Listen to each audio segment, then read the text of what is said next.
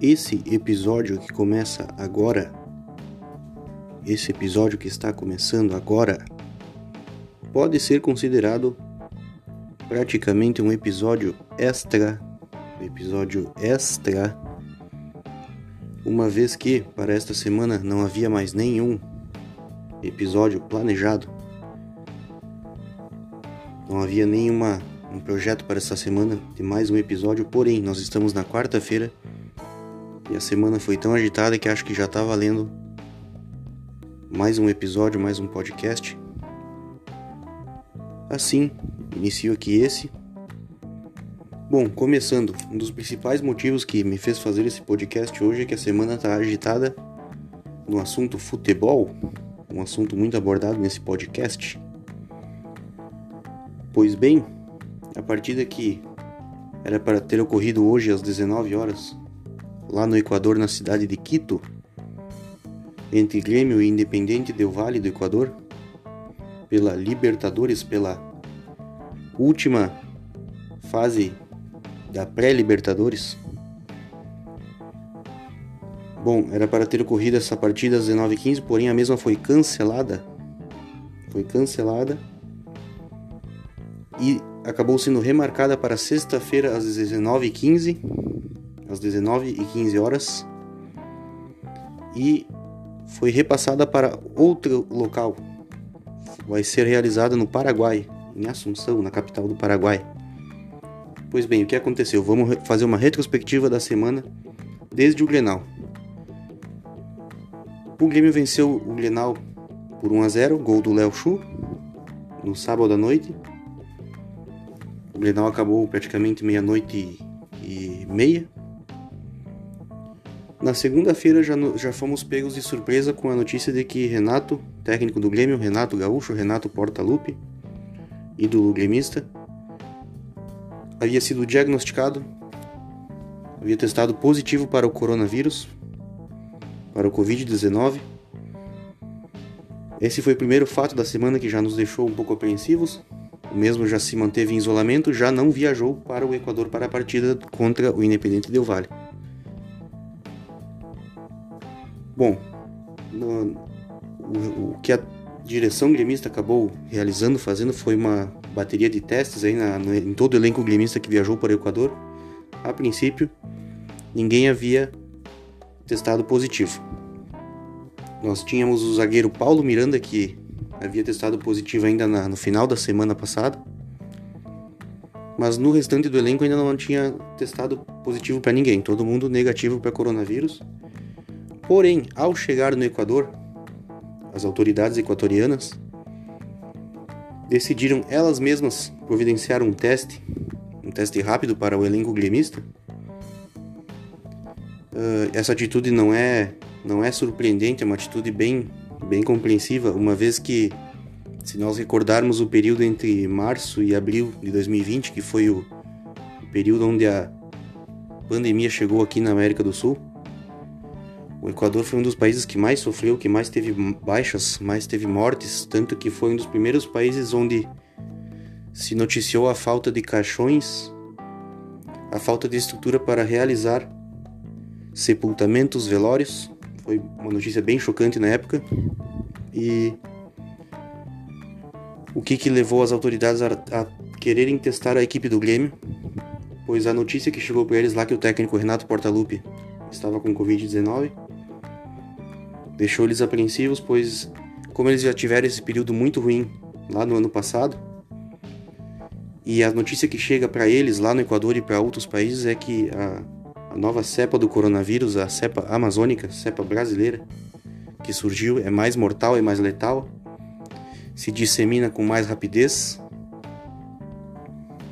Essa nova cepa ela não eh, diferencia grupos de risco. Sendo assim, os equatorianos muito temerosos resolveram testar e nesse teste realizado já em Quito, os jogadores Wanderson e Vitor Ferraz testaram positivo para coronavírus. Sendo assim, as autoridades trataram de isolar o Grêmio no hotel, é todo o elenco, toda a, de, a delegação, com seus equipamentos, com suas bagagens. O Grêmio foi impossibilitado de treinar e na sequência as autoridades resolveram por cancelar a partida, por proibir a partida, proibir a realização, a realização da partida, não restando outra alternativa a não ser o Grêmio entrar em contato com a Comebol e remarcar essa partida para sexta-feira em outro local, em outro país. O escolhido foi o Paraguai, a capital Assunção, o estádio Defensores del Chaco. Defensores del Chaco. Que Bom, o Paraguai, desde sempre que, que, que a Comebol se estabeleceu na capital paraguaia, mais precisamente não nem tanto na capital, é na região metropolitana, no distrito de Luque, distrito ali acoplado à zona metropolitana de Assunção. Desde então, a, o Paraguai é tipo um campo neutro nessas ocasiões em que precisa de um, de um, de um meio campo aí entre as, as duas partes, aí, as duas confederações, no caso a brasileira e a equatoriana, para essa realização da, da, da partida. Tudo isso só foi possibilitado uma vez que nós não temos torcida nos estádios, né? Momento que a única questão a ser re, re, reorganizada é a questão da mídia, a questão das transmissões da partida, os órgãos que vão transmitir a partida, então tudo ficou mais fácil. A Comebol de prontidão já reorganizou essa partida para ser realizada no Paraguai sexta-feira, amanhã. Mais precisamente amanhã, estamos gravando esse podcast agora. Perdão, isso, amanhã estamos agora realizando o podcast já na virada da, da noite de quarta para quinta, então já podemos considerar amanhã. Sexta-feira, às 19h15, Grêmio Independente Del Vale, em Assunção, no Paraguai. Primeiro jogo, jogo de ida de mais uma, um confronto da pré-Libertadores. Ainda na introdução, quero deixar aqui que tivemos uma partida pela Libertadores ontem, realizada no estádio Nuevo Gasômetro em Buenos Aires. O São Lourenço foi derrotado em casa pelo Santos por 3 a 1. Mais uma, bem, mais uma vez, ótimas atuações de Soteudo Marinho, meninos da Vila. Eu arrisco dizer que esse confronto está decidido que o Santos agora em casa não vai deixar escapar essa vitória. Já posso praticamente já afirmar que o Santos já está na fase de grupos da Libertadores após o resultado de, de ontem. Então agora a parte, parte chata aí do, do, do, noticiário aí da introdução, o Fortaleza eliminou o nosso Ipiranga de Erechim, Ipiranga nosso time gaúcho aqui que estava que era um dos poucos que ainda estava na, na, na luta pela Copa do Brasil. Foi eliminado ontem pelo Fortaleza. Agora, só o que resta ainda na, na Copa do Brasil, além da dupla Grenal, é o Juventude. Ipiranguinha foi eliminado pelo Fortaleza, derrota por 1 a 0 lá em Fortaleza. Está fora o Ipiranga. Notícia bem chata. Uh, na sexta-feira, além do jogo do Grêmio contra o Independente Del Vale, já deixo também o aviso teremos o terceiro episódio. Já está anunciado para sexta-feira o terceiro episódio das, da série, da websérie Duda Garbi Vai a Campo. Documentário aí, websérie que, que transmite o dia a dia do ex-jornalista, agora atleta Duda Garbi, dos bastidores do São José, se preparando para a disputa do Gauchão e da Série C do Brasileiro. Fica a dica, os dois primeiros episódios eu assisti, gostei muito, achei muito bom, de qualidade, conteúdo muito bom. Fica a dica aí sexta-feira, depois do jogo do Grêmio, já vai lá no YouTube e confere essa, esse episódio novo aí da série do Duda Garbi. Na sequência, vou estar abordando mais assuntos sobre futebol. Hoje o episódio é bem recheado no assunto futebol. Também teremos uma parte do, do podcast direcionada, focada em Mega Drive, jogos retrô. Mega Drive tem muitas novidades surgindo aí no, no que diz respeito a retro gamers do ramo do Mega Drive. Algumas curiosidades e o episódio de hoje vai estar muito bom. Finalizando essa introdução, Rádio Maresia, a rádio da sua velharia.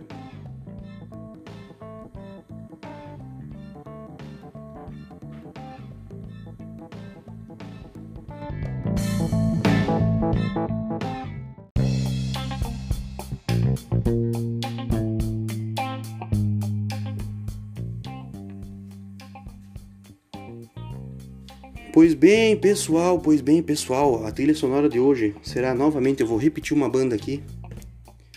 É a banda ACDC. A banda ACDC, eu vou tocar hoje o álbum, o disco Fly on the Wall.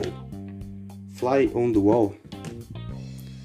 Que é um álbum lançado pelo ACDC no ano de 1985.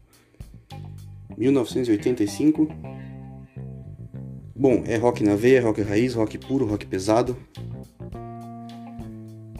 Vou estar abordando mais na sequência.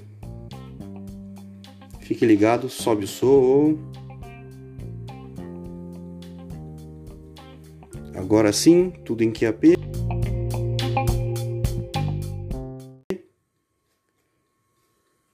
Rádio Maresia, a rádio da sua velharia.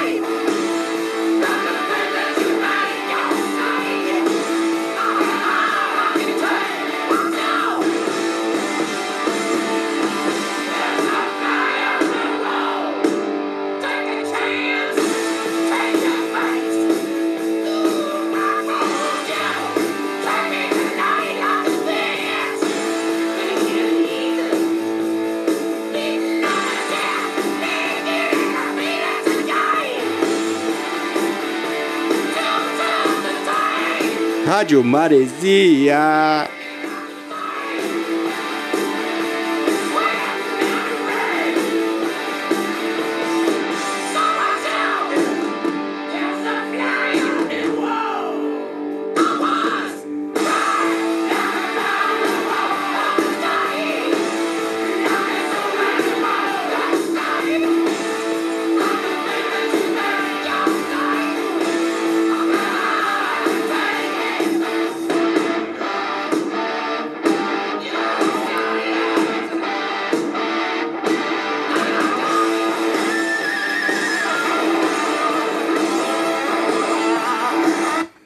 Sim, sim, sim, Rádio Maresia na área, Rádio Maresia na área. Essa foi a faixa, a faixa Fly on the Wall. A faixa Fly on the Wall. É a faixa que dá nome ao álbum. Como eu disse, esse álbum DC lançado em 28 de junho de 1985. Esse álbum foi gravado no Mountain Studios. Mountain Studios, em Montreux, na Suíça, na cidade de Montreux, na Suíça. Uh, foi o primeiro álbum desse disco gravado nesse estúdio. Quem acompanhou os podcasts anteriores, os episódios anteriores, uh, no episódio em que abordei sobre o, o álbum Flick of the Switch, o Flick of the Switch, que foi o episódio, até vou conferir aqui na minha lista, vamos ver. Foi o episódio onde falei sobre o Graph SP, sobre a embarcação Graph SP. Pois bem, esse álbum aqui é a sequência do Flick of the Switch, porém marcou uma, uma diferença aí, um momento de transição que foi o seguinte, como eu havia falado naquele podcast, o Flick of the Switch, juntamente com os seus dois álbuns anteriores, o For Those About to Rock e o Back in Black, os três foram gravados no Cape Point, estúdios nas Bahamas. Nas Bahamas. Então esse aqui foi o primeiro do momento de, de mudança de estúdio. Esse aqui foi gravado em Montreux, na Suíça. Quem acompanhou aquele episódio onde falei sobre o Flick of the Switch, uh, já sabe que eu abordei o assunto que houve uma troca de baterista na banda durante as gravações do Flick of the Switch. Então o álbum Flick of the Switch teve algumas faixas com participação do Phil Rudd, e algumas que completaram o disco já foram com o baterista novo Simon Wright.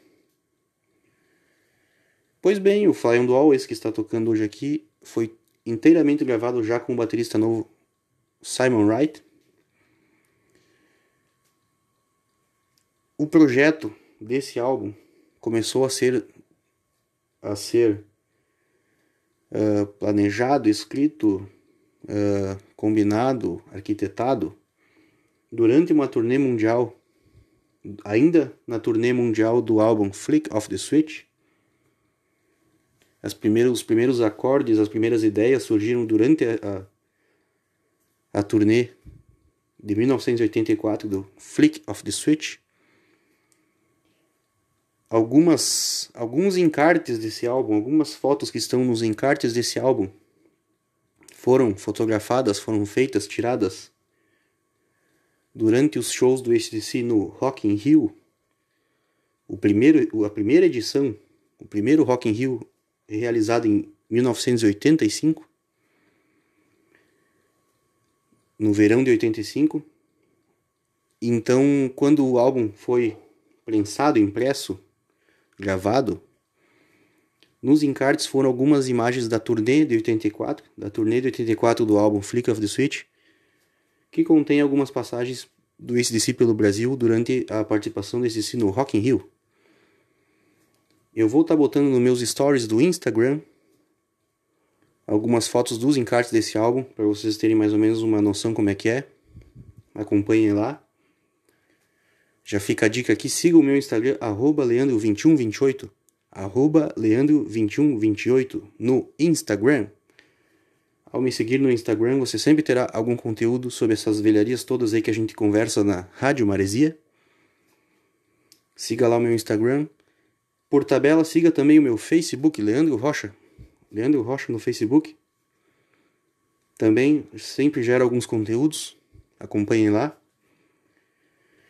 Sem mais delongas, vamos para a faixa 2, Shake Your Foundations. Shake Your Foundations, uma música muito boa também. Rádio Maresia, rádio da sua velharia.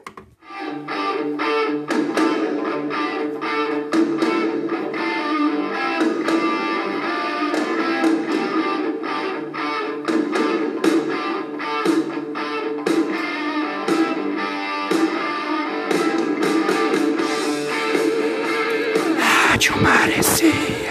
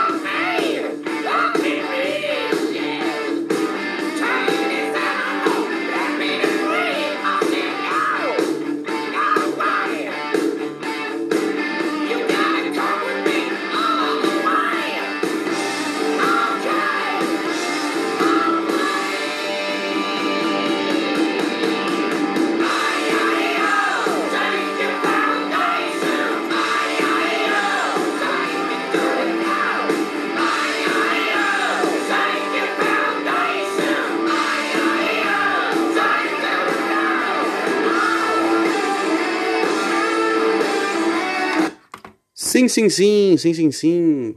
Essa foi a Shake Our Foundations do álbum Fly on the Wall do ACDC. Pois bem, pessoal, quero anunciar para vocês, sigam no Spotify, na plataforma Spotify do seu smartphone, da sua Smart TV, do seu tablet, do seu PC, famoso computador, siga no Spotify a playlist denominada Rádio Maresia FM Capão Novo Beach. Rádio Maresia FM Capão Novo Beach. É a playlist principal, a nossa joia da Rádio Maresia. Uma playlist baseada no hard rock, no surf rock. Afinal, estamos numa praia. O surf rock acústico. Uma pegada bem havaiana. Uma pegada bem australiana. Temos também muitas faixas de soft rock dos anos 70, muitas faixas do rock em geral dos anos 70, 80, 90. Temos também algumas faixas do pop rock para dar um clima legal, um clima sossegado.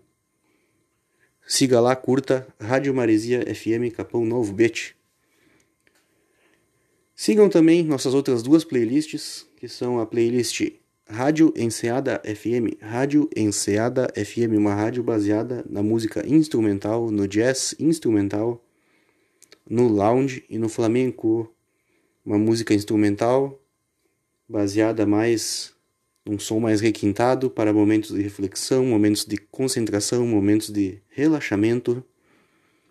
Uma playlist apenas instrumental que vai ajudar aí nos seus afazeres do dia a dia Rádio Enseada FM. Siga também a nossa última playlist, que é a playlist Eurotrek FM.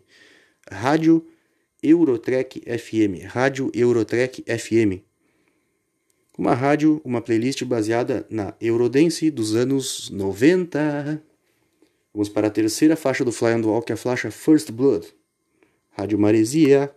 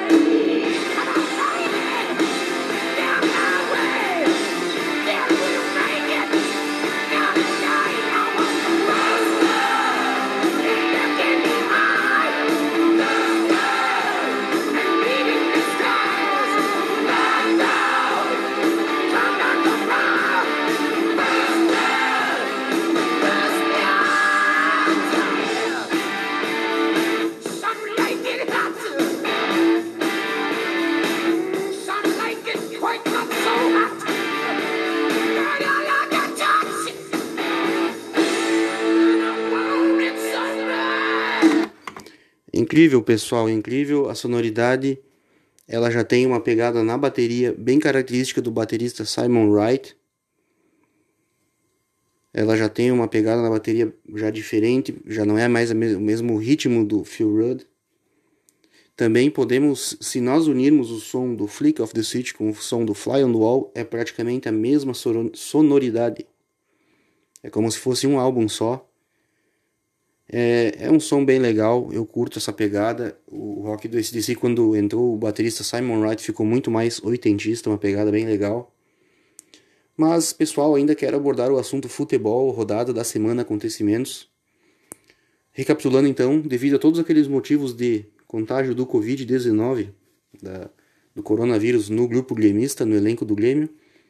Então, só para recapitular, Grêmio versus Independente Del Vale do Equador será realizado na sexta-feira às 19h15 no Paraguai, na capital do Paraguai, Assunção, no estádio Defensores del Chaco.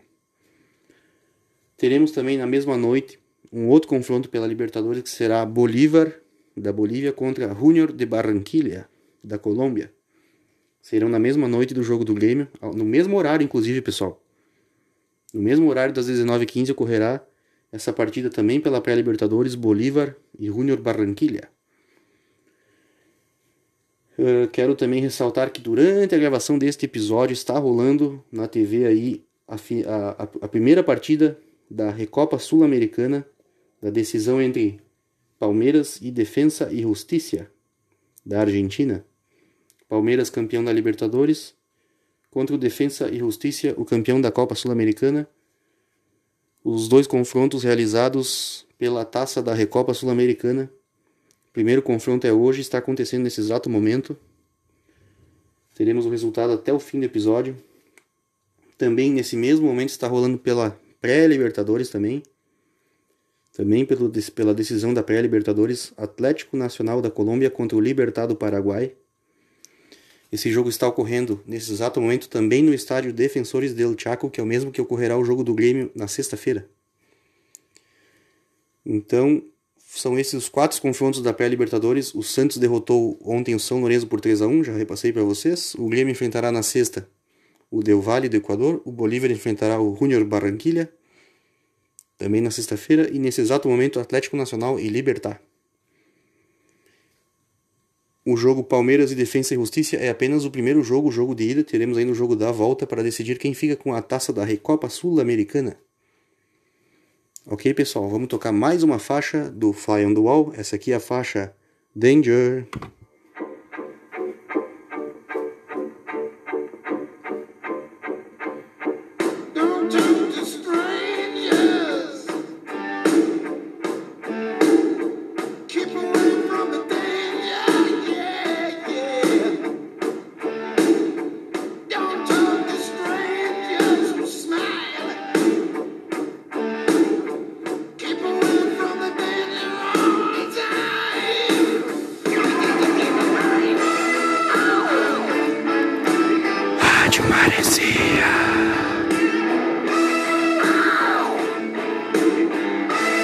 Sintoniza na Maresia, Galo.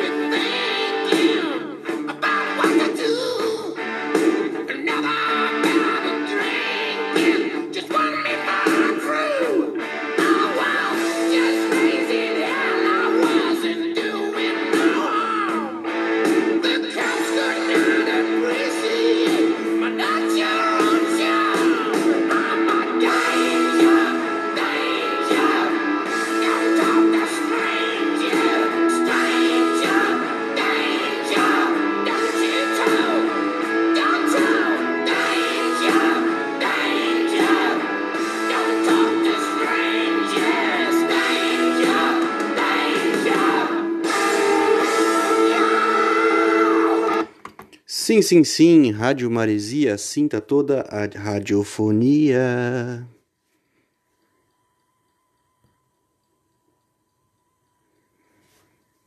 Sim, sim, sim. Hoje é mais informativo, hoje o foco é mais informações. Pois bem, antes de toda essa confusão aí do Covid, da contaminação, da pandemia que ocorreu essa semana no elenco gremista, nós tivemos o Grenal, Grenal válido pela rodada do Gauchão no final de semana. E ao, ao pesquisarmos um pouco a respeito, baseados no gol feito pelo jovem Léo Chu. Léo Chu, na sua estreia, no seu primeiro Grenal pelo time profissional, conseguiu marcar um golaço. Isso nos fez pesquisar um pouco a respeito e temos um, uns dados aqui que jogam contra o Léo Chu. Temos aqui alguns dados que vocês vão achar bem curiosos, bem irônicos que eu torço para que não que o Léo Chu não, não embarque nessa nesse percentual aqui nessa nessa probabilidade aqui, mas, mas eu vou citar para vocês para nós até analisar um pouquinho da risada. É, eu acho até que é engraçado até certo ponto. Pois bem, jovens jovens jogadores com menos de 20 anos que fizeram gol em Grenal no seu primeiro Grenal. Na sua estreia em Grenais, em Clássico Grenal, conseguiram fazer um gol já na estreia, na chegada, no primeiro jogo. Pois bem, vou começar aqui então nós tivemos, eu vou citar por ordem cronológica. Nós tivemos em 2004, vejam só, 2004, o ano que o Grêmio foi rebaixado à segunda divisão pela segunda vez na sua história. Momento bem trágico, bem triste da história gremista. Momento onde o time teve falência financeira dentro e fora dos campos. Falência administrativa. Pois bem, em 2004, num Grenal, o Anderson, o garoto Undershow, vejam só, Undershow, que acabou indo jogar no Inter depois, um fiasquento, fiasquento total. O Undershow fez um gol no Grenal aos 16 anos. 16 anos. Pois bem, esse é o primeiro da lista. Eu, eu colocaria aqui, em termos históricos, no que vai ficar para a história, eu diria que esse aqui foi o melhor da lista vocês estão vendo que a lista vai ser ruim. Esse aqui foi o melhor da lista porque ele teve uma participação que, que ajudou na, na, na história do Grêmio a salvar o Grêmio num momento trágico, momento triste. Uh, na Batalha dos Aflitos, para quem não sabe, para quem sabe eu vou recordar, o Undershow foi quem fez o gol na Batalha dos Aflitos que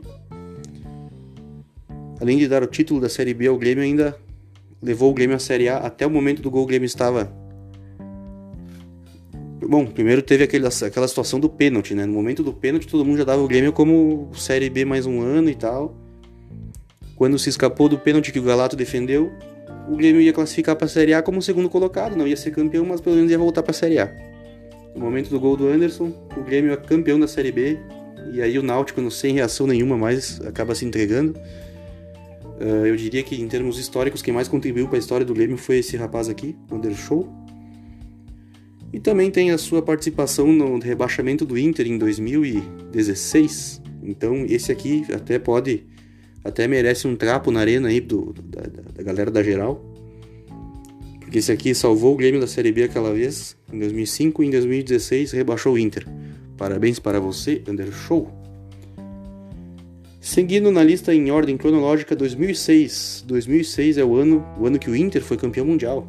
2006 o ano que o Inter venceu a sua primeira Libertadores. Pois bem, em 2006, no clássico Grenal válido pelo Gauchão, o Grêmio foi campeão gaúcho derrotando o Inter na final, com o fatídico gol de cabeça do garoto Pedro Júnior. Ele fez o gol aos 19 anos. Com 19 anos, Pedro Júnior fez um gol de cabeça no Beira-Rio, num Grenal, garantindo o empate para o Grêmio e o título do Gauchão de 2006. Eu até deixo o Pedro Júnior como segundo da lista, não só em ordem cronológica, como em, em importância histórica, porque foi um gol num Grenal, na estreia, um garoto jovem, um gol que decidiu um título gaúcho, um caneco, um troféu a favor do Grêmio. Acabou sendo um pouco ofuscado, porque aí no final do ano o Inter acabaria sendo campeão do mundo em cima do Barcelona. Então, pelo ofusque ofusque, nem sei se existe, essa palavra, pela, pelo ofuscar do título do Inter no final do ano, esse galchão do, do Pedro Júnior ficou um pouquinho apagado, então deixamos ele um pouquinho atrás do Anderson em, em importância histórica. Na sequência temos também outro garoto, vamos lá. O ano é 2007. 2007. O zagueiro, o zagueiro Léo, o zagueiro Léo que foi chamado por Paulo Odoni como o novo Beckenbauer. Gente, isso aqui é uma piada, pessoal. Aos 19 anos ele fez um gol num Grenal em 2007. Diziam que ele seria o novo Beckenbauer, eu para mim não foi nem perto disso. No Grêmio mesmo ele acabou não conseguindo se firmar. Não conseguiu ganhar nem respeito da torcida, nem dos treinadores, acabou indo jogar no Cruzeiro. No Cruzeiro ganhou alguns títulos importantes, mas no Cruzeiro ele foi um coadjuvante, um jogador bem inexpressivo. Então eu considero que esse aqui é o primeiro Zé Mané da lista aqui que Fez gol na estreia no Grenal, com menos de 20 anos, com 19 anos na época, mas em termos de futebol não representou quase nada. É... Na sequência, na sequência, nós temos dois camaradas que jogaram em 2011, no ano de 2011 no Grêmio. Primeiramente, vamos, vamos pelo mais novo então. Aos 17 anos, o Leandro, Leandrinho CNH, famoso Leandrinho CNH, aos 17 anos, fez um gol no Grenal na sua estreia em Grenais. Ah, esse aqui para mim é o pior da lista. Vou dizer para vocês, esse aqui diziam comparavam ele ao Neymar pelo estilo, pela pela marra, pela pela pela balaca.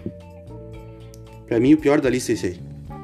Esse aí para mim não jogou nada em time nenhum. Para mim os times que ele passou, o time grande não jogou nada. Para ter uma ideia, eu nem faço ideia onde é que ele joga hoje. Então, Fica a dica aí, para mim o pior da lista é esse aí. E temos também, em 2011 também, garoto Bruno Colasso. Bruno Colasso. Aos 19 anos fez um gol no Grenal também. Esse aqui para mim tá um pouquinho melhor que o, que o, que o Leandrinho CNH, porque esse aqui nos times do interior conseguiu fardar e conseguiu jogar Série B, Série C. Jogou em alguns times de segundo escalão do futebol nacional lá pro norte, lá no Nordeste. Eu acho que deu para colocar ele um pouquinho à frente do Leandrinho CNH. Então fica a dica aí, Léo Chu, não se iluda. Fazer gol no Grenal, tudo bem, foi um golaço, um petardo, um bostaço. De fora da área, triscou a trave, estufou a rede do Marcelo Lomba sem chance. Foi um golaço, mas não se iluda, porque a lista de jogadores que não vingaram depois disso é grande. Vamos para mais uma faixa do Fly on the Wall. Essa faixa é muito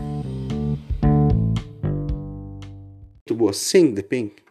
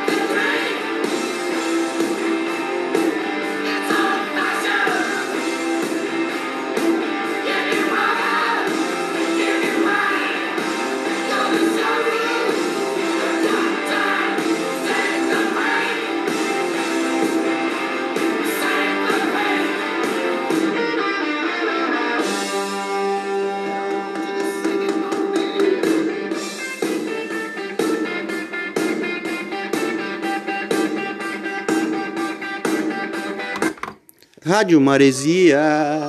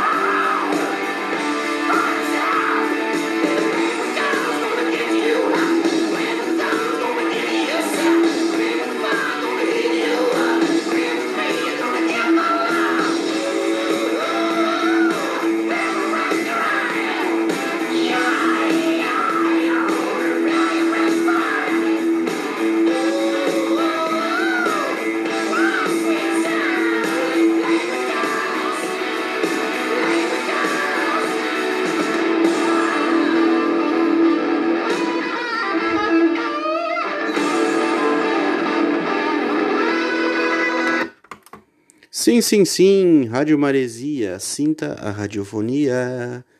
Essa foi a faixa Playing with the Girls.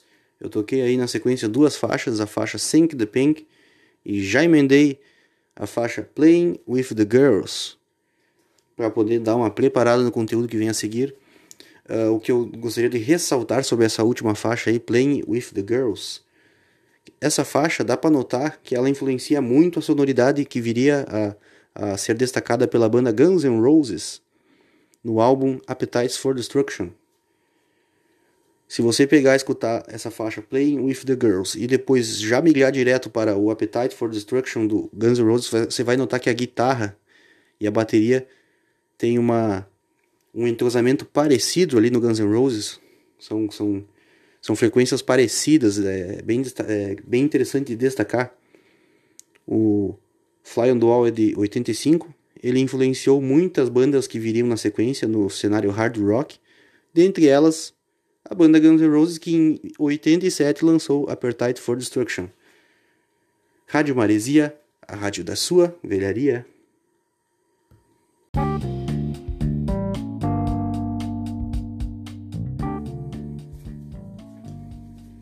Pois bem, pessoal, para finalizar, gostaria de abordar o assunto retro gamers, videogame retro.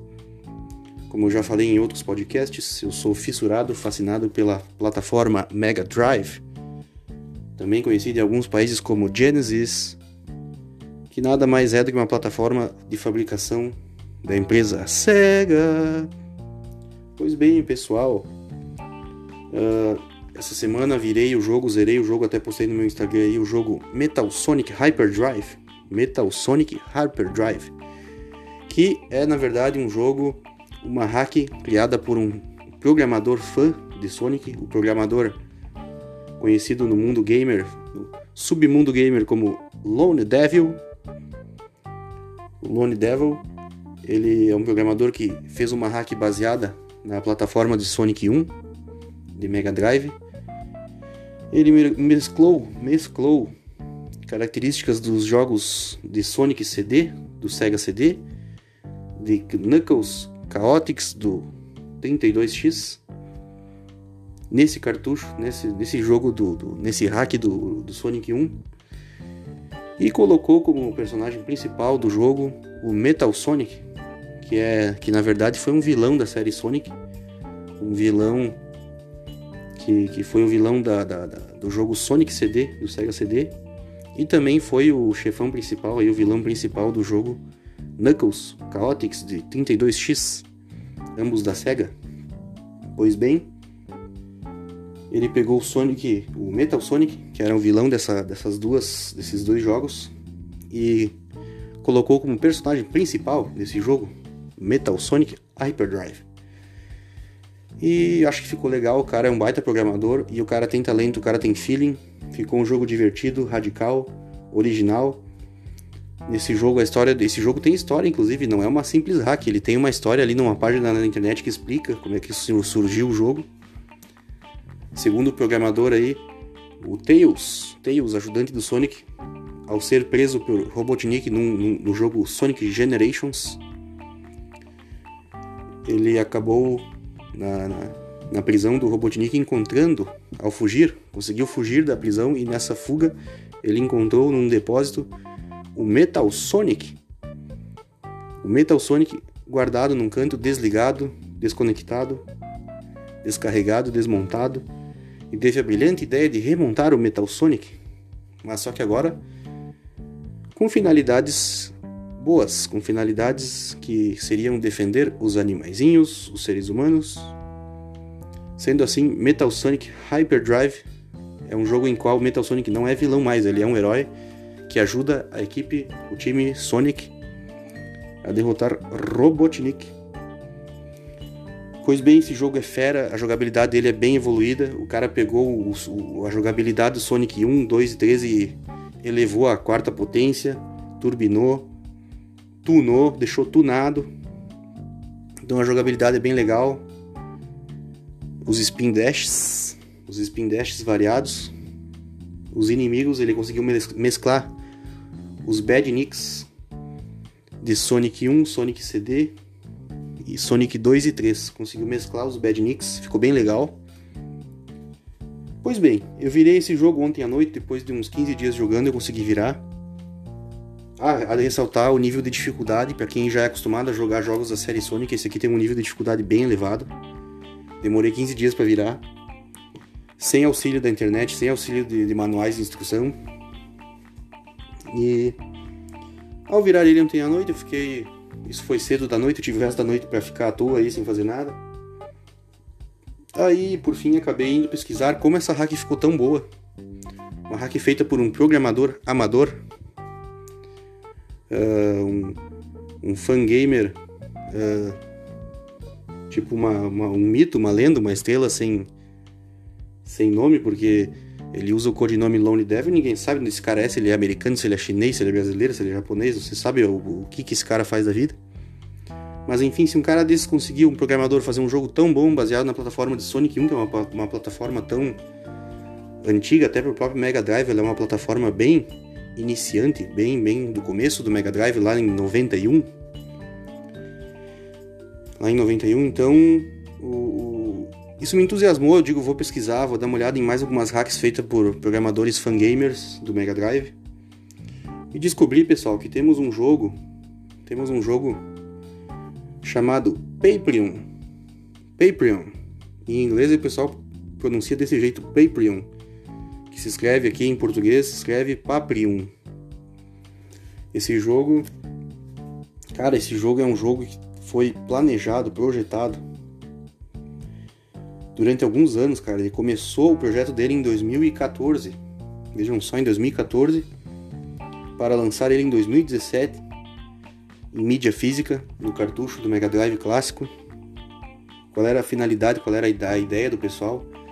Era fazer um jogo que explorasse o máximo da potência do hardware do Mega Drive, sem precisar de, de ADD-ONs, de, de, de, cartuchos extras, de cartões de memória extras.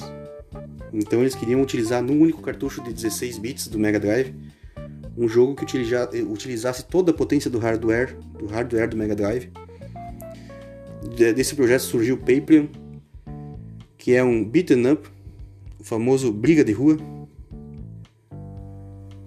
Uh, os personagens eu dei uma olhada em alguns vídeos no YouTube, como é que era esse jogo. Esse jogo é fantástico, pessoal. O jogo tem gráficos excepcionais, jogabilidade acelerada, sprites maravilhosos, cenários que utilizam toda a potência do Mega Drive, não são cenários uh, estáticos, são, são cenários em movimento. Um jogo bem acelerado, bem legal. O pessoal que está fazendo as reviews no YouTube costumam chamar de cyberpunk o estilo desse jogo. Eu até recomendo o vídeo do Videogame Lifestyle, Videogame Lifestyle, do Vinícius Rosar, aqui também tem um canal sobre carros, o Meu Carro Lifestyle. Ele tem um canal de games, videogames lifestyle, e ele fez um, um, um react, um review da primeira visualização dele desse jogo, Paper, e o que, que ele achou, quais são as ideias, o que, que ele considerou. E eu recomendo esse vídeo que é o que está com a melhor qualidade de imagem e áudio, tá, pessoal? Pra vocês poderem captar bem qual é a, o clima do jogo, o clima dos sons, das músicas do jogo. A trilha sonora desse jogo é fantástica. Porém, pessoal, eu já fiquei um pouco apreensivo porque o jogo só é vendido por encomenda. Por enquanto, ele só é vendido por encomenda.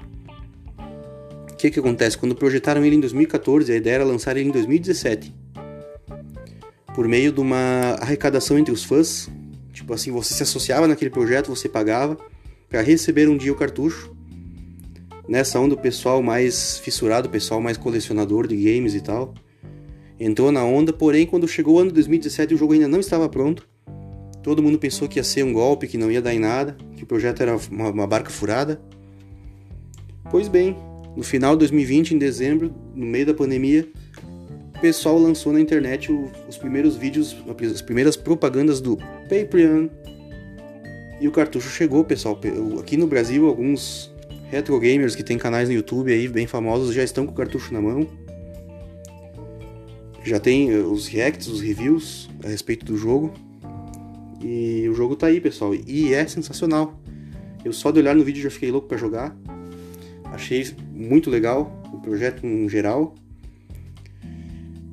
E o lado ruim de tudo isso, pessoal, é que nos meus meguinhas que eu tenho aqui em casa, o Mega Drive da Tectoy de 2017 relançado e um Mega Clone que eu tenho mais antigo ali, pelo que eu vi nos vídeos no YouTube, nenhum dos dois roda esse jogo. Nenhum dos dois tem capacidade para rodar esse jogo, pois esses Mega Drives mais recentes, eles têm o processador da Samsung, que não é o processador original do Mega Drive japonês lá de 1991. Naquela ocasião, o processador era da Motorola. E esses Mega Drives que são relançados mais novos aqui no Brasil, fica aí a, a, a curiosidade, é só o Brasil que continua relançando o Mega Drive e, e revendendo e fabricando por meio da empresa Tectoy, a empresa amazonense Tectoy, da Zona Franca de Manaus. O Brasil é o único que continua relançando e fabricando e revendendo, porém como o processador não é mais o original japonês lá da Motorola, eles utilizam o Samsung, o Paprium, dessa forma, não roda desses Mega Drives mais novos. Então já estou até pesquisando no, no, Mercado Livre aí. Se eu for com, realmente comprar o Paprium, encomendar, vou ter que comprar um Mega Drive usado, daqueles bem veinho mesmo, para poder rodar o Paprium. Pessoal, o susto maior é o preço. 150 dólares. 150 dólares. Então, pessoal, fica a dica aí. Eu mesmo vou esperar esse cartucho chegar aqui no Brasil de uma forma mais barata.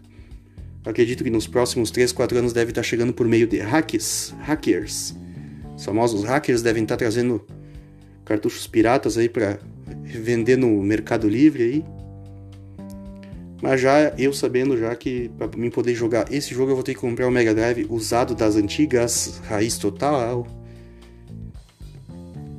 E é isso aí, pessoal. Acho que até, até comentei com o pessoal que talvez vai ser o momento de eu realizar um sonho antigo meu que era comprar um Sega CD. Eu sempre tive um sonho antigo aí de comprar um, um Sega CDX, um Sega CDX para ter em casa para jogar, para ter uma, uma, uma uma realidade bem, bem raiz aí nos meus jogos. Uma circunstância bem, bem, bem raiz mesmo. Sega CDX era um sonho antigo meu desde quando eu era mais novo. quando eu era mais gurizão, que tinha meu primeiro Meguinha lá nos anos 90. Então, desde os anos 90 eu tenho essa, esse sonho aí. Acho que vai ser o momento que, se, se baixar o preço do Patreon na internet, chegar no Mercado Livre, nem que seja por meio de hacks, hackers, cartuchos hacks. Se chegar nessa, nesses, nesses momentos assim, nessas, nessas circunstâncias aí que eu, que eu falei para vocês, eu acredito que vou estar tá procurando aí no Mercado Livre um Sega CDX usado das antigas e vou unir as duas coisas, duas, dois desejos meus num só. Vou finalizando por aqui, pessoal, já enrolei demais. Esse episódio é extra, não era nem para sair, acabou saindo. Eu acho que acabou ficando de qualidade acima do normal. Esse som do Fly on the Wall aí captou bem a, o clima do, do episódio de hoje. Um abraço a todos, um abraço a todos, uma boa restante de semana, um bom restante de semana. Vamos Grêmio, ver se conseguimos derrotar esse Del Valle aí, superar esse Covid. Força Renato. Abraço a todos, Rádio Maresia, a rádio da sua velharia.